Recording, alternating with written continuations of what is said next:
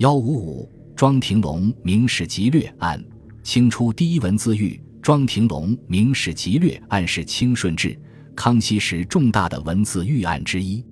清顺治年间，南巡富户庄廷龙购得明大学士、首辅朱国珍生前的部分明史稿后，请了一批江浙学者对尚未刊刻的《明史盖诸陈列传》等稿本进行重编，增补了天启、崇祯两朝史事。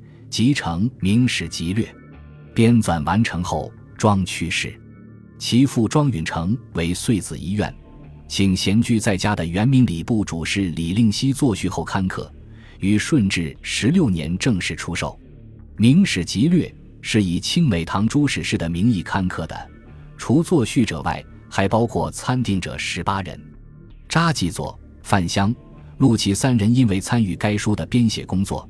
却被庄廷龙列于参定者，表示不满，向学道胡尚衡提出控告。胡批示湖州府学查报，府学教授赵君送从该书中摘出数十处毁谤语，在府学门前张贴通报。庄廷龙即以高价将已售出的四十多部《明史集略》赎回，对书中一些忌讳处加以修改，重新刻印，又疏通关节，通过前任手道。时任通政司使的王永作的关系，由湖州府将书分成通政司、礼部和督察院三衙门备案。同时，庄廷龙重会湖州知府陈永命，将书版批回智库。前任归安县令吴之荣因贪赃获罪，赦免后闲居。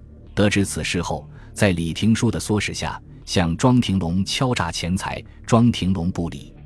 吴之荣就将庄廷龙告发于镇浙将军柯奎，柯奎又将此事转告浙江巡抚朱昌作。庄廷龙得知被告发的消息后，一面向有关官员行贿，一面请人向柯奎说情，事情才得以平息。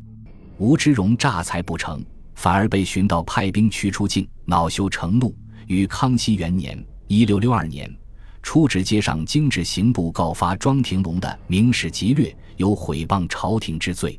在告发前，吴之荣将书中序文及参定人员姓名之页撕去，另补刻上朱佑明的名字。庄廷龙私修明史毁谤朝廷一事，当即引起朝廷的震怒。执掌大权的顾命司大臣随即指派刑部满族大员赴杭办案。接着，庄廷龙。朱佑明被捕羁押，同被关押的赵君颂在审问时为朱佑明开脱，称其与庄廷龙的修明史之案没有关系，有家藏《明史集略》出课本为证，致使此案牵连的人员越来越多，成为清初第一文字大案。结果，庄廷龙、朱佑明被杀，参与此书的写序者、校阅人、刻字、印刷人员也一同受到牵连。七十余人被处死刑，数百名家属被流放。